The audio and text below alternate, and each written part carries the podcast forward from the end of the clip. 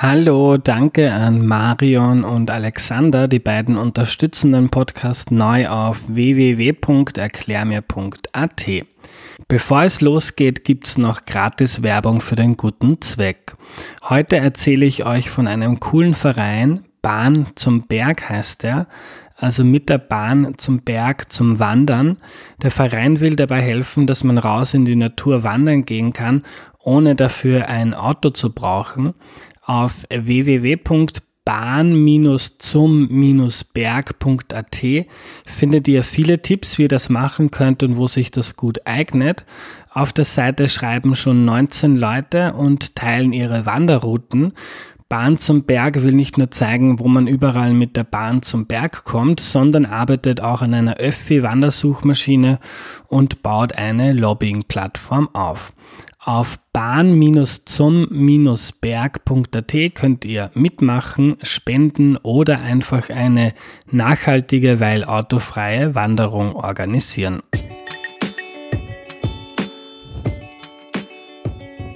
Hallo, ich bin der Andreas und das ist Erklär mir die Welt, der Podcast, mit dem du die Welt jede Woche ein bisschen besser verstehen sollst. Heute geht es daran, wie man in einer Beziehung oder an, an einer Beziehung arbeiten kann, ohne dass man gleich zur Therapeutin oder zum Therapeuten muss. Und das erklärt uns ironischerweise eine Therapeutin, Katharina Henz. Hallo. Hallo. Hallo liebe Kathi, schön, dass du da bist. Magst du dich zu Beginn äh, noch einmal kurz vorstellen? Gerne. Mein Name ist Kathi Henz. Ich bin systemische Einzelpaar- und Familientherapeutin, habe eine Praxis in Wien und war schon mal da. Warst schon mal da, eine super Folge, wo es darum ging, wie man, wie man mit Konflikten umgeht. Heute reden wir über Paarbeziehungen und noch kurz zum Hintergrund, wie kommen wir überhaupt auf die Idee. Es ist eigentlich es ist so eine Mischung aus den Ideen von uns beiden. Kathi, du machst seit kurzem einen Podcast, einen super Podcast, den ich gerne höre, der heißt Auf der Couch. Die Idee ist, dass du gemeinsam mit einer jungen Kollegin von dir ähm, vielleicht erklärst du selber kurz, was ihr da macht. Ja, das ist, ist der erste Podcast, wo ausnahmsweise die Psychotherapeuten und Psychotherapeutinnen auf der Couch sitzen. Und wir versuchen niederschwellig und äh, kurzweilig, ohne dass es lustig wird oder zu lustig wird, ähm, über Therapie zu reden, ein bisschen hinter die Kulissen von Psychotherapie zu schauen. Wir haben meistens Gäste, manchmal erzählen wir selber Fallgeschichten und äh, ja, schauen ein bisschen hinein in diese Blackbox. Mhm. Äh, Psychotherapie. Ja, super Idee. Und ich glaube, deine Kollegin heißt Bernie. Äh, und die Bernie hat dir dann eine Frage gestellt, welches Buch ähm, ähm, muss noch geschrieben werden über Therapie? Und du hast da gesagt, ein Buch, das Paaren dabei hilft, an ihrer Beziehung zu arbeiten, ohne dass man gleich zur, zu dir kommen muss, zur Paartherapeutin. Ähm, Kathi, ich möchte gerne damit anfangen. Äh, es gibt ja, weiß ich nicht, in Österreich hunderttausende Millionen Beziehungen, viele davon ähm, dauern schon lange an. Ähm, in, deiner, in deiner Erfahrung, was zeichnet denn Beziehungen aus, die durch dick und dünn gehen? Im Leben passieren Dinge, man verliert den Job, man ist mal frustriert, man ist mal krank. Ähm, man streitet sich, was sind denn, was zeichnet Beziehungen aus, die durch dick und dünn gehen und irgendwie trotzdem nicht so viele Wunden mitnehmen am Weg oder vielleicht daran zerbrechen? Wertschätzung, würde ich sagen. So spontan gefragt. Ich glaube, das sind Paare, die ähm, einander wertschätzen, auch wenn es mal gerade schier ist oder wenn die Luft gerade dünn ist. Kann man sich trotzdem wechselseitig noch daran erinnern, was man eigentlich aneinander zauberhaft findet. Mhm.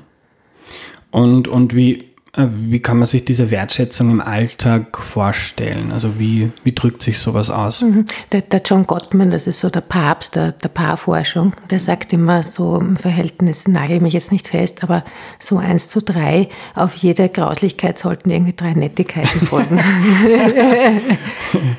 Okay, cool. So, der hat das richtig beforscht im Labor. Ja. Der hat die in, in, so, in so Laborwohnungen gesteckt, die Paare, und dann gefilmt und das alles ausgewertet und so. Und er sagt, bei Paaren, bei denen es gut klappt, die, die mm, spendieren einander einfach ähm, wertschätzende, aufmerksame, nette Kommunikationen. Spannend. Also die Idee ist, dass man nicht ähm, wie man das jetzt aus, so ich aus der Distanz beobachten, bei manchen Paaren kennt, die schon lange zusammen sind, wo man das Gefühl hat, die sind jetzt zusammen, weil sie sonst alleine wären. Ähm, und man vergisst ein bisschen, was man am anderen hat. Man weiß jetzt gar nicht mehr, warum man eigentlich mit dem zusammen ist, aber man ist schon so lang zusammen, was ist, was wären denn die, die Alternative? Und das wäre so die, der radikale Gegenpunkt. Man gibt sich sehr viel Mühe, ähm, sich zu erinnern oder zu sehen, ähm, dass man den anderen wertschätzt. Ist das etwas, woran man arbeitet oder ist das etwas, was einfach passiert? Wenn man den anderen wertschätzt, dann bleibt die Beziehung oder kann man sich da aktiv Mühe geben? Es ist zunächst mal etwas, was passiert. Ähm, das, ich, ich, glaube, es hat auch ganz viel mit der Partnerwahl zu tun, ursächlich. Also wenn man jemanden sich aussucht, wo man grundsätzlich von Anfang an nicht sehr verstritten ist, sondern, sondern relativ übereinstimmend, ähm, dann ist die Wahrscheinlichkeit, dass einem das über einen langen Zeitraum gelingt, natürlich höher, wie wenn man sich jemanden aussucht, der äh, eine ganz andere emotionale Sprache spricht als man selber. Mhm. Also es ist auch ein bisschen, wie soll ich sagen, die Glückssache. Ja? Mhm. Jetzt denken sich vielleicht viele, ähm, definiere gute Partnerwahl. Wie viel Streiten ist normal? Jeder streitet ab und zu über irgendwas. Wo ist so? Streiten ist ganz normal, aber wenn man ganz am Anfang der Beziehung, wo man ja noch sehr die rosarote Brille aufhat, schon sehr streitet oder zu streiten beginnt, dann sollte man sich das gut überlegen, ob man mit der Person wirklich in eine langfristige Beziehung gehen will. Mhm. Ähm, Kathi, du machst deine, deinen Job als Therapeutin ja schon ein paar Jährchen. Was sind denn so häufige Gründe, warum, warum Paare zu dir kommen? Ähm, Seitensprung, aber das ist ja dann auch nur das letzte Symptom äh, einer Beziehung, die schon mehrere Monate oder Jahre meistens äh, sich verschlechtert hat. Enttäuschte Erwartungen, würde ich sagen. Ja, mhm. Ich hätte nie gedacht, dass du XY tust oder ich hätte gedacht, dass du XY tust. Das sind so die häufigsten äh, gegenseitigen Vorwürfe. Und aus diesen Ent Enttäuschungen, und Enttäuschung heißt ja immer das Ende einer Täuschung, und eine Täuschung ist nichts anderes als eine nicht erfüllte Erwartung. Äh, du schaust so. Nein, nein, ich versuche nur gerade mir vorzustellen, was könnte denn so eine enttäuschte Erwartung sein oder so eine Täuschung? Ähm, ich habe mir erwartet, dass du ähm, mir ein Leben lang ganz viel Aufmerksamkeit spendierst und dich nicht so sehr um deinen Job kümmerst. Hm. Ich hätte mir erwartet, dass du unterstützender bist, wenn ich mein Business aufbaue. Ich hätte mir erwartet, äh, dass du ähm, mehr Familienarbeit leistest.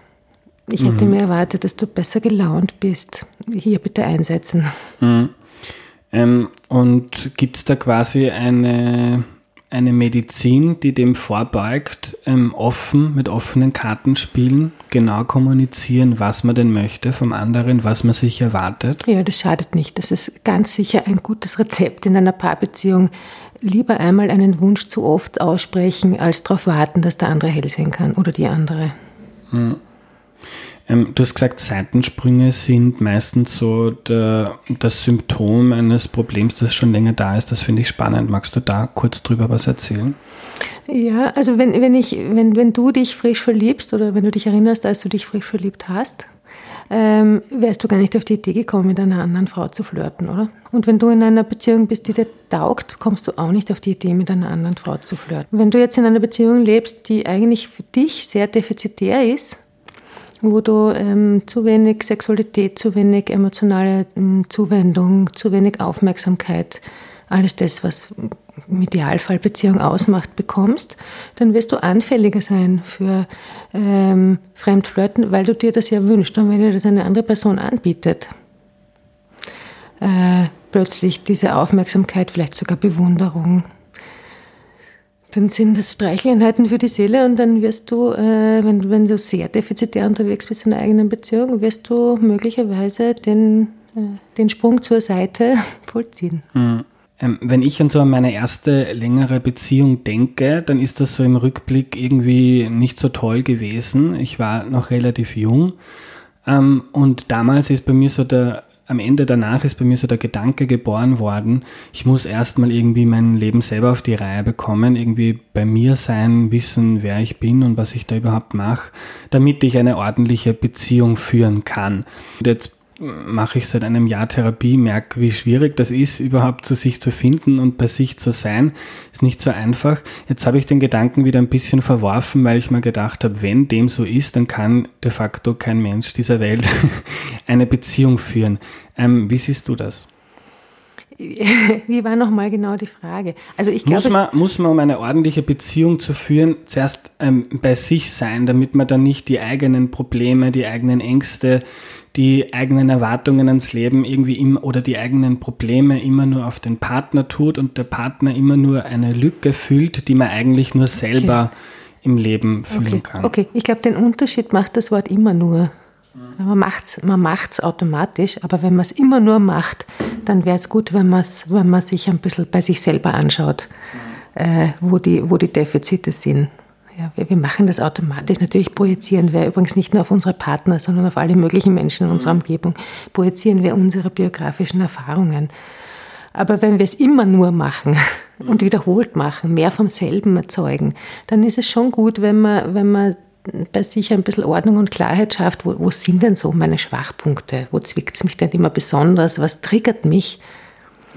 Und wie reagiere ich drauf und wie reagiere ich in einer Partnerschaft drauf? Und was ist sozusagen, was gehört mir, was gehört dem anderen? Ich, ich, ich mag die Metapher von, äh, vom Erdbeerverkäufer. Wenn ich eine Erdbeerallergie habe, dann ist nicht jeder Obsthändler ein Giftmörder. Also. Äh, und um ein plakatives Beispiel zu geben, falls sich jetzt ein paar denken, worüber reden die eigentlich. Ähm, zum Beispiel, was mir da sofort einfällt, ist, wenn jemand seine Partnerin man nennt das dann gerne auf Englisch Trophy Wife. Also meine mhm. Freundin ist eigentlich, also die schaut super gut aus ähm, oder ist super gescheit oder warum mhm. auch immer. Mir geht es gar nicht so drum, was mhm. für ein. Mensch ist das, sondern die ist ein Pokal und wenn die anderen sehen, boah, mit dieser wunderschönen Frau gehe ich durch die Stadt, dann habe ich das Gefühl, ich habe im Leben was geschafft. Und dann mhm. geht es gar nicht so um die mhm. Beziehung, sondern geht es darum, dass ich ein Problem, das ich habe, irgendwie überdecke. Das ist, glaube ich, ein ganz guter Punkt, den du da ansprichst. Da komme ich nochmal zurück auf die erste Frage. Was machen Paare, denen es langfristig ganz gut geht, richtig? Unter anderem das, sie haben sich aus Zuneigung gefunden und nicht, also nicht aus Statusgründen, sondern aus äh, emotionalen Gründen. Mhm. Ich glaube ja, dass, das ist meine ganz geheime Hypothese, die nicht validiert ist und nicht approved, aber ich glaube, dass es grundsätzlich mehr oder weniger zwei Sorten von Menschen gibt auf der Welt. Es gibt welche, die zahlen in Status und welche, die zahlen in Beziehung. Und wenn ich sozusagen in, in mein Status meine Währung ist, dann äh, gebe ich Status und, und möchte Status und werde ich dementsprechend meine Partnerwahl ausrichten. Wenn ich in Beziehung zahle, dann äh, biete ich Beziehung an und erwarte mir auch Beziehung im Tausch dafür. Und das ist natürlich eine ganz andere ähm, Basis für eine Beziehung, mhm. weil Status ist bröckelig. Es kann sein, dass jemand seinen Job verliert oder dass es eine große mm, äh, Aktienkrise gibt. Äh, ja, kann mhm. alles sein, ne? Mhm. Äh, einen Konkurs und dann ist der Status oder einen Shitstorm oder whatever. Es kann ja, geht ja schnell oder relativ schnell, dass man, dass der Status ähm, ähm, verschwindet. Mhm. Und dann, äh, was heißt das dann für die Beziehung? Ne? Dann, dann geht die Trophy Woman, weil sie sich denkt, ja gut, den, ähm, den Weltmeister, den, den, den habe ich jetzt nicht mehr, suche ich mir einen anderen oder mhm. was. Ne? So. Also ist ein, ein sehr guter Punkt. Ich glaube, mhm. ähm, mm, also sagen, zu sagen, passt jemand im Status zu mir, ist keine wahnsinnig gute ähm, Grundlage für eine langfristig glückliche Beziehung. Kann sein, zufällig, aber ähm, ich glaube, es geht eher darum, ob man emotional wirklich, ob man den anderen wirklich mag von Herzen. Mhm. Und ähm, deiner Erfahrung als Therapeutin nach können Menschen switchen vom einen zum anderen? Weil ich für mich da ein bisschen an mich erinnert. Mir war Status früher viel wichtiger, so beruflicher Erfolg. Irgendwie irgendwann schreibe ich ein Buch, dann bin ich Autor. Jetzt habe ich das geschafft, habe gemerkt, ich bin danach trotzdem nicht äh, den Rest meines Lebens glücklich. Und ähm, in letzter Zeit denke ich mir öfter, na eigentlich sind die, die Beziehungen, die Familie, die Freunde, ist eigentlich das, was zählt. Ähm, kann man da vom einen zum anderen switchen? Ich glaube schon. Ich glaube schon. Gott sei Dank. oder zumindest, ich meine, es ist ja nicht so, dass jemand nur hundertprozentig Beziehung lebt oder eine hundertprozentig Status. So sind Menschen ja nicht. Ich glaube, es geht um ein gesundes Gleichgewicht. Aber vor allem, was, was nahe Beziehungen, emotionale Beziehungen betrifft, ähm, würde ich eher empfehlen, auf den Beziehungsmarkt zu setzen und nicht auf den Statusmarkt. Mhm. Ähm, du hast jetzt gesagt vorhin, Wertschätzung ist wichtig, mit offenen Karten spielen, eher mal einen Wunsch öfter ähm, kommunizieren, als sich zu sehr zurückzuhalten.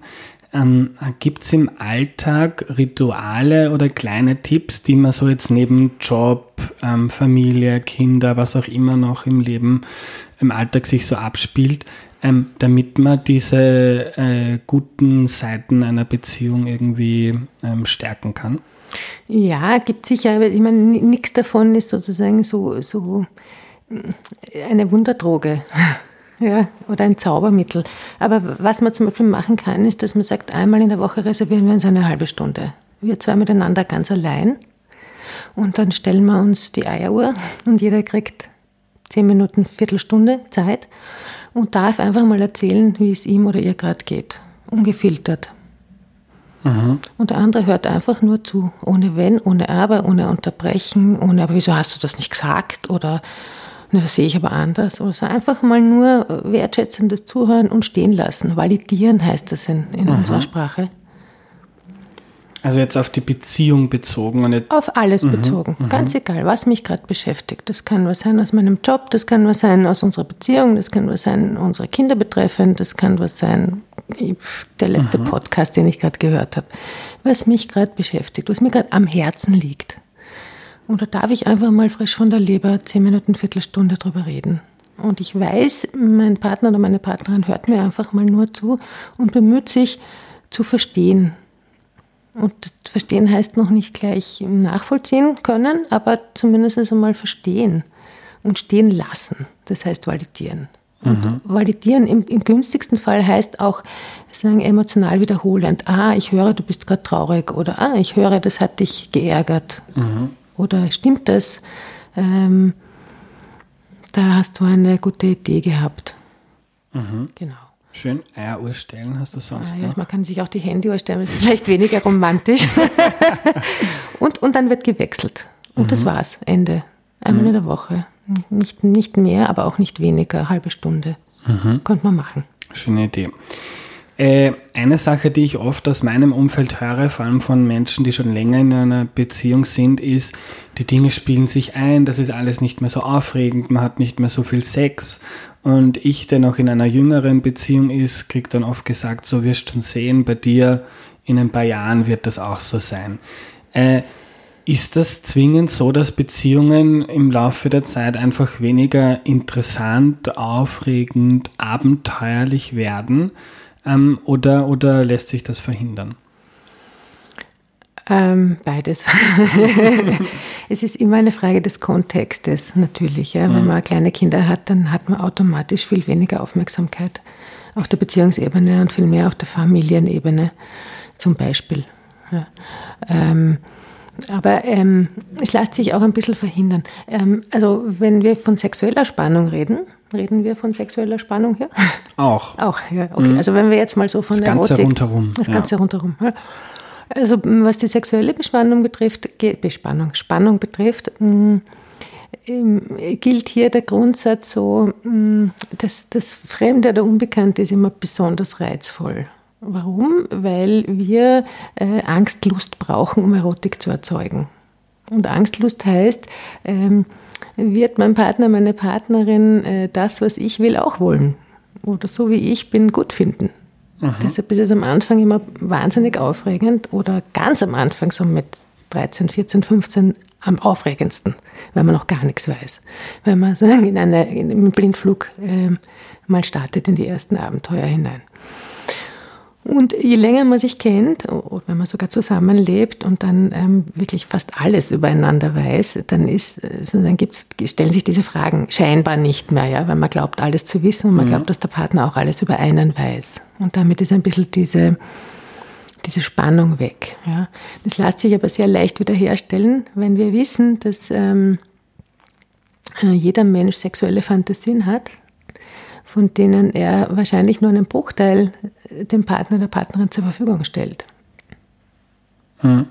Und wenn ich jetzt sozusagen ein, ein bisschen was mich traue, herzuzeigen von meinen Fantasien oder Wünschen äh, oder Ideen, wo ich mir wiederum nicht sicher bin, wie wird denn das angenommen mhm. sein, ja. dann erzeuge ich wieder diesen Moment der Spannung und der Angstlust.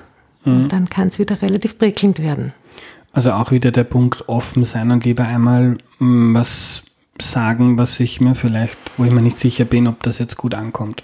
Genau, ja, oder mhm. was ausprobieren. Also mhm. natürlich nichts Übergriffiges, ja, aber. Mhm. Ja. Du hast das Thema Kinder angesprochen. Es ist in sehr vielen Beziehungen irgendwie was, was total zusammenschweißt, aber was auch ein bisschen so die, die Freude ähm, oder die Leicht, nennen wir es die Leichtigkeit im, im, im Alltag, im Leben ähm, nehmen kann. An welche Herausforderungen ähm, ist es denn, Kinder zu bekommen für eine Beziehung? Es ist ein, ein Zeitfresser und ein Aufmerksamkeitsterrorist. das ist, glaube ich, die größte Herausforderung. Und dann hängt es auch davon ab, in welcher Lebensphase die Kinder stecken. Ja, mhm. frisch geborene äh, Kinder machen Eltern meistens nicht so, auch wenn sie schreien oder so, ja, aber die sind einfach so, da ist man so verliebt und da ist man sich so einig über die mhm. Elternschaft das erzeugt noch nicht so viel Stress. Wenn Kinder unter Anführungszeichen auch ähm, herausfordernd werden, weil sie toben, weil sie schreien, weil sie wüten, weil sie sagen, nein, das will ich nicht oder weil man, na, so, äh, dann äh, kommt man in einen Stress. Dann kommen beide in einen Stress und dann wird es irgendwie anstrengender. Mhm. Vielleicht auch, weil man unterschiedliche Ideen hat, wie man damit umgehen soll, wie man es erziehen mhm. möchte. Ähm, aber vor allem, weil das, ähm, weil das einfach eine potenziell sehr emotional stressige Situation ist, wenn ein Kind sich so aufführt. Mhm. Oder, oder krank ist oder ja, so. Ich finde den Begriff Aufmerksamkeitsterrorist irgendwie schön und auch schier. Ja. äh, äh, da ist jetzt das Beispiel, das du vorgebracht hast mit der Eieruhr, vielleicht, äh, da trifft es genau den Punkt. Mhm. Das ist nicht von mir, das, das ist die, die Metapher, dass das Kind ist eigentlich wie ein, Terrorist unter Anführungszeichen, das in eine Beziehung hineinplatzt, mhm. äh, stammt von ähm, einem deutschen ähm, Paar- und Familientherapeuten, dem Arno Retzer, ähm, Arnold Retzer. Ähm, und es ist natürlich es ist sehr zugespitzt. Ja. Mhm. Aber tatsächlich ist ein Terrorist derjenige im Raum, der total die Aufmerksamkeit fokussiert. Weil man nicht genau weiß, wie sein nächster Schritt sein wird. Das ist sozusagen die, das Merkmal eines Terroristen, kommunikativ gesehen. Mhm. Ja. Und das ist manchmal bei Kindern so. Mhm. Ähm, und du, du, hast jetzt vorher schon den Vorschlag gegeben, dass man sich einfach versucht wertzuschätzen, sich Zeit zu nehmen, ähm, ist wahrscheinlich da auch wichtig. Andererseits, wenn Kinder einfach zu einer großen Herausforderung, zu Stress führen und so weiter, dann gehört es wahrscheinlich auch ein bisschen dazu, dass man akzeptiert, dass es ist etwas anderes, ob man jetzt das ganze Wochenende für sich hat, spontan wegfahren genau. kann oder ob man genau. die Kinder krank sind. Also in einem gewissen Ausmaß genau. muss man auch akzeptieren, dass genau. das was muss man akzeptieren, aber man kann sich auch rituelle Freiräume schaffen. Also es, geht natürlich nicht immer, ja. wenn beide Großeltern nicht im Umfeld leben und wenn man nicht genug Geld hat, um sich einen Babysitter zu leisten, dann wird es wirklich enorm schwierig. Mhm. Aber wenn ein bisschen Ressourcen da sind, dann wäre es schon schön, wenn man sagt, wir gönnen uns das einmal in der Woche oder einmal alle zwei Wochen einen Abend oder einen Nachmittag nur für uns. Ist es deiner Erfahrung nach in, in, in vielen Beziehungen ein Problem, dass dass dieser Kompromiss, wie viel schaut man auf den anderen, wie viel schaut man auf sich selber, dass dieser Kompromiss, der sich dann im Laufe der Zeit irgendwie einspielt, verselbstständigt und vielleicht gar nicht mehr hinterfragt wird, dass der ungleich ist, dass der einen Partner gibt, der hat viele Freiheiten, der trifft seine Freunde, der arbeitet viel und der andere oder die andere ähm, hat irgendwie einfach gelernt, gerade bei Frauen ist das ja irgendwie oft gesellschaftlich anerzogen, ähm, dass sie sich um gewisse Dinge kümmern muss und dass dieser Kompromiss dann im Laufe der Zeit dazu führt, dass das aber irgendwie mhm. nicht mehr passt. Ja, da wäre es vielleicht auch, also zum Thema Do-it-yourself-Therapie, ne? also wäre wär nett zum Beispiel, wenn man sich am Ende des Jahres zusammensetzt und ein bisschen Bilanz zieht, weil das ist, glaube ich, auch kontextuell und kann sich kontextuell ändern. Ja, aber man könnte sich ja einmal im Jahr zusammensetzen und sich überlegen, jeder für sich und miteinander, was sind meine was sind sozusagen Bedingungen, die ich unbedingt brauche, was sind Dinge, die für mich wichtig sind und was ist nice to have. Mhm. Und dann kann man ja verhandeln miteinander. Mhm. Aber da müsste ich für mich mal Klarheit schaffen, was, was, was brauche ich wie die Luft zum Atmen, ohne das geht es nicht. Was ist für mich eigentlich sehr wichtig, aber gut im Zweifel noch verhandelbar und wo sage ich, ja, da habe ich, hab ich Spielraum. Mhm. Da freue ich mich, wenn es passiert, aber wenn es nicht passiert, geht die Welt nicht unter. Mhm. Und das dann vielleicht auch niederzuschreiben, damit man das jetzt eine Woche später nicht schon wieder vergessen das hat. Das vielleicht auch niederzuschreiben, ja, und, und also wirklich auch miteinander mal offen abzugleichen. Weil das ist mhm. auch eines von den Dingen, wo man glaubt, der andere müsste eh wissen, aber es ist nicht immer so, dass der andere eh alles weiß. Ja. Wenn, wenn Konflikte immer wieder eskalieren, also nicht nur so der gesunde Streit ab und zu, wo mhm. man irgendwas ausstreitet, sondern wenn es immer wieder schnell eskaliert, ähm, und man jetzt nicht gleich zu dir gehen möchte, gibt's, ähm, hast du da einen Tipp, wie man vielleicht einen Schritt zurückgeht und schaut, wie nehmen wir da ein bisschen die, äh, wie soll man sagen, nicht Gehässigkeit, aber diese ganze negative Energie raus? Schwierig, weil wenn es schon so eskalativ mhm. ist, ist meistens schon, meistens schon hoch an der Zeit, sich professionelle Hilfe zu holen, manchmal sogar schon zu spät. Mhm. Mhm. Ähm, manchmal schon zu spät. Deiner Erfahrung nach, wie viele, kann man sagen, wie viele Prozent der Paare, die zu dir kommen, ähm, schaffen, das irgendwie die Beziehung zu retten oder zu verbessern? Das ist total schwierig, weil das äh, aus meiner Praxis, ich habe es nie gezählt, ich kann es jetzt nur aus dem Bauch sagen und das ist überhaupt keine valide Zahl, hochgerechnet auf alle Paartherapien auf der ganzen Welt. Aber ich würde sagen, 60, 70 Prozent der Paare, die zu mir kommen, oh, wow. führen die Beziehung mhm. weiter. Was ja wahrscheinlich, wenn man mit einberechnet, dass da Paare kommen, die schon äh, oft stärkere Probleme haben, eine ziemlich hohe Zahl ist, oder? Ja. Mhm. Und was aber wahrscheinlich auch die Wertschätzung, die du vorher angesprochen hast, zeigt, weil wenn man da hingeht, dann ist einem das wahrscheinlich nicht wurscht. Ganz genau. Also allein diese Entscheidung, miteinander dorthin zu gehen, weil es einem die Beziehung wert ist, ist ja schon die erste Intervention. Da habe ich noch gar nicht zu arbeiten begonnen. Ja. Haben die Paare schon für mich gearbeitet. Ja. Ja, und, und magst du aus deiner Praxis ein bisschen erzählen, wie gehst du denn, äh, ist, das, ist das ganz individuell, je nachdem, wer kommt, mit welchem Problem, oder gibt es bei dir am Anfang ein paar Fragen, die du stellst, um mal auszuloten, worum handelt es sich denn da? Ich, also es gibt schon äh, ein paar Fragen, die ich mehr oder weniger immer stelle. Mhm. Ja, ich habe unter anderem, äh, stelle ich die Frage hm, nach dem sogenannten Liebesmythos, ich formuliere es halt anders, ja, aber ob sich die Partner noch, Partnerinnen noch daran erinnern können, äh, wie das war beim Kennenlernen, was sie an ihrem Partner oder ihrer Partnerin damals wunderbar fanden. Mhm. Und wenn die Menschen sich relativ leicht daran erinnern können, wenn man schon merkt, ah, da entspannen sich die Gesichtszüge, da kommt ein Lächeln, da verändert sich die Körperhaltung, man kann gut in diese Erinnerung reinschlüpfen und verbindet sich gern damit, dann ist das immer ein relativ guter, günstiger Prädiktor, wie die Paartherapie weitergehen wird. Mhm. Wenn jemand sagt, nein, ich kann mich gar nicht daran erinnern, oder gleich ein Aber dazu setzt, sagt der, ich habe die kennengelernt, aber da war dann schon das und das oder so, und denke ich mhm. mir, ich weiß nicht, so mhm. ob sich das ausgehen wird. Ja. Und gibt es noch andere Fragen oder Themen, die, die dir wichtig sind am Anfang, um zu schauen, worum handelt es sich da? Ja, ich, ich frage, äh, angenommen, wir arbeiten hier miteinander, weil die kommen ja zum ersten Mal und wir wissen noch gar nicht, ob wir weiter tun. Das ist mal ein, ein Kennenlernen, mhm. die erste Sitzung, wo sie auch einfach Informationen über mich sammeln dürfen und ich über sie. Und am Ende der Sitzung entscheiden wir gemeinsam, ob das nützlich ist hier und ob ich die Beste bin äh, ähm, dabei, beste Begleiterin. Mm, und deshalb frage ich immer, ähm, angenommen, wir arbeiten hier miteinander und wir machen das gut, wie auch immer wir das machen, woran würden Sie denn merken, dass Paartherapie eine gute Idee war? Was ist dann anders? Mhm. Also quasi, was ist so der Wunsch, was ist die genau. Erfolgsaussicht? Genau, ja. Und mhm. manchmal, wenn ich das Gefühl habe, das ist eine gute Idee, dann frage ich auch quer oder zirkulär heißt das in unserer Sprache. Sage ich, ähm, Erika, was, was glauben Sie denn, was Ihr Mann sich wünscht, was hier rauskommt? Mhm. Warum fragst du die Erika und nicht dein Mann selbst? Weil das wahnsinnig interessante Informationen sind. Für, mhm. Sowohl für die Erika, weil sie sich vielleicht noch gar nicht überlegt hat, als auch für den Peter, weil der das vielleicht so auch noch nie gehört hat. Mhm.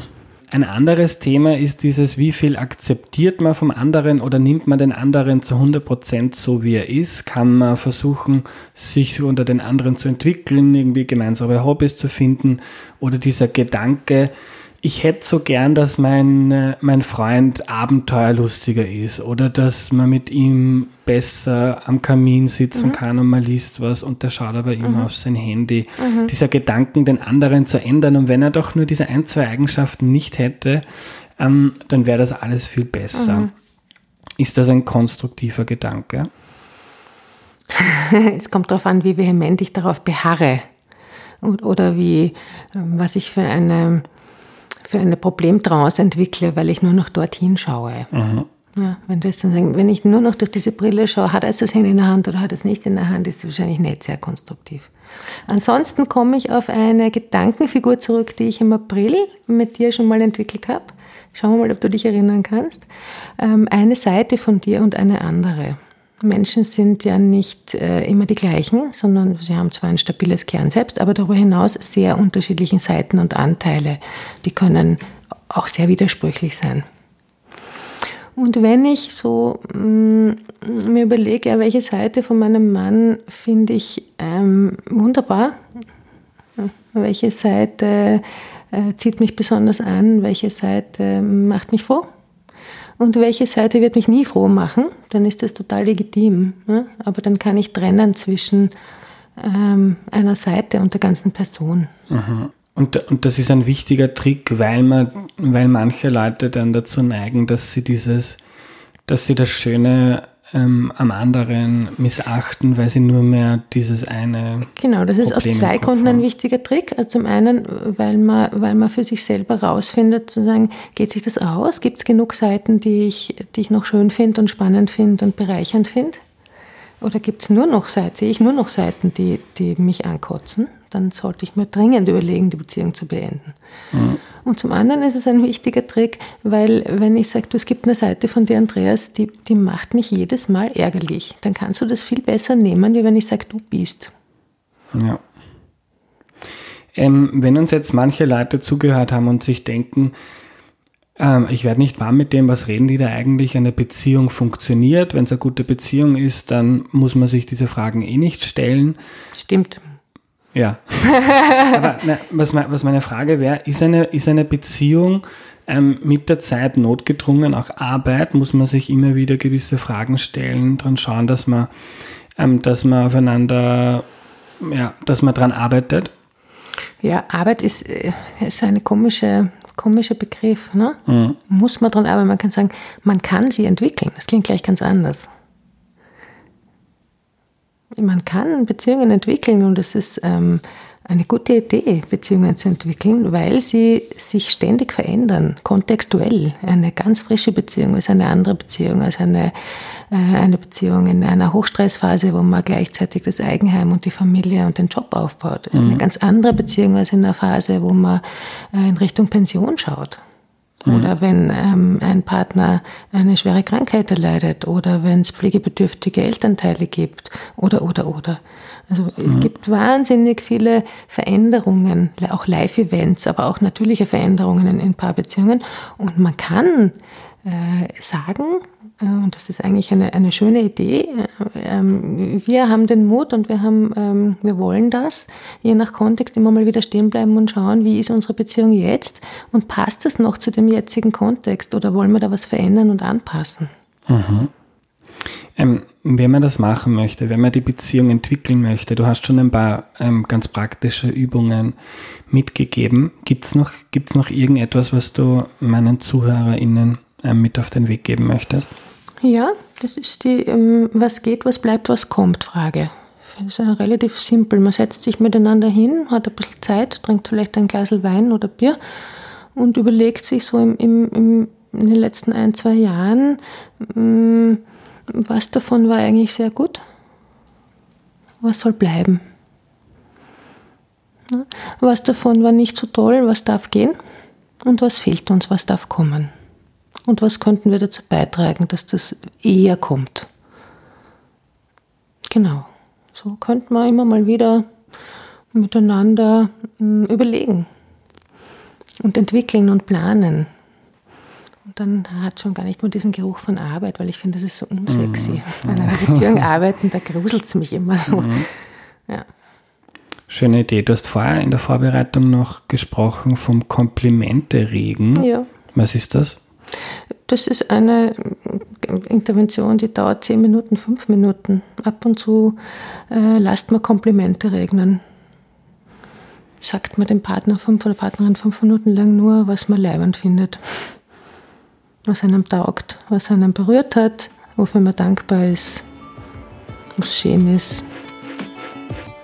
Cool. Ich bin dankbar und fand schön, dass du da warst. Danke für deine Zeit, Kathi. Vielen Dank, Andreas.